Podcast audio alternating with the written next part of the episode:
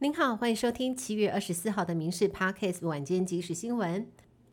台湾已经四年没有受到台风的侵袭，这一次杜苏芮不但可能登陆南台湾，强度还在持续增强当中。目前不管是蔬菜还是洛梨等农作物，通通加紧采收，就怕时间再晚，就因为台风而心血泡汤。与此同时，高雄市政府也排空了室内二十座滞洪池，准备好一百六十座移动式的抽水机，严阵以待，迎战台风。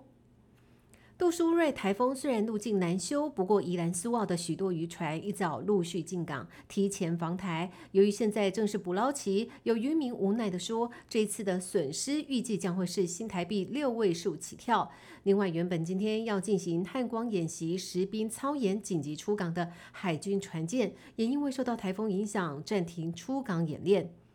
诈骗集团冒用名人的照片，时有所闻。最近有人利用台积电创办人张忠谋妻子张淑芬的名义，在脸书刊登投资广告，有富人被诈骗高达三百八十万元。另外，连行政院长陈建仁的身份也被盗用。诈骗集团声称免费送书，还引导民众加入赖好友。对此，行政院发表声明，呼吁不要轻易点击连结。刑事局也经介入调查，避免再有人受到诈骗。全球过半人口都拥有智慧型手机，不少人还是重度使用者。但是您知道吗？智慧型手机除了上网听音乐，最原始和最重要的功能就是紧急联络。日前，美国有一名驾驶连人带车从一百二十公尺高的山谷坠落，头部受创流血。幸好驾驶拥有的智慧型手机拥有侦测车祸、主动报案的功能，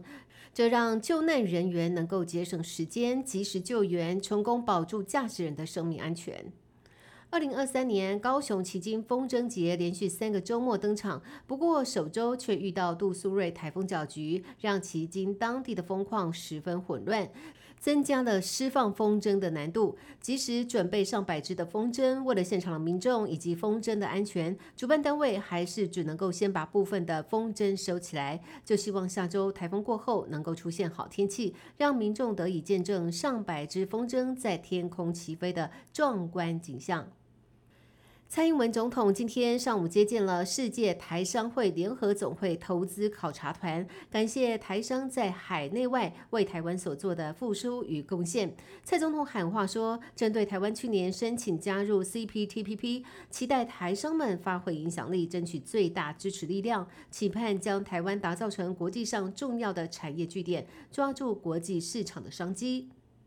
今天上午，副总统赖清德在总统府接见了法国参议院外交及国防委员会副主席葛托兰率领的访团。赖副总统除了感谢法国国民议会以及参议院在二零二一年通过支持台湾加入国际组织的决议，也希望法国能持续关注印太的和平稳定。另外，赖副总统也提到，近期台湾固态电池厂辉能科技在法国敦刻尔克建造工厂，希望未来台。台法两国之间能够持续加强经贸关系。在疫情解禁之后，民众疯出国，但是台南有一位古小姐和朋友到韩国游玩，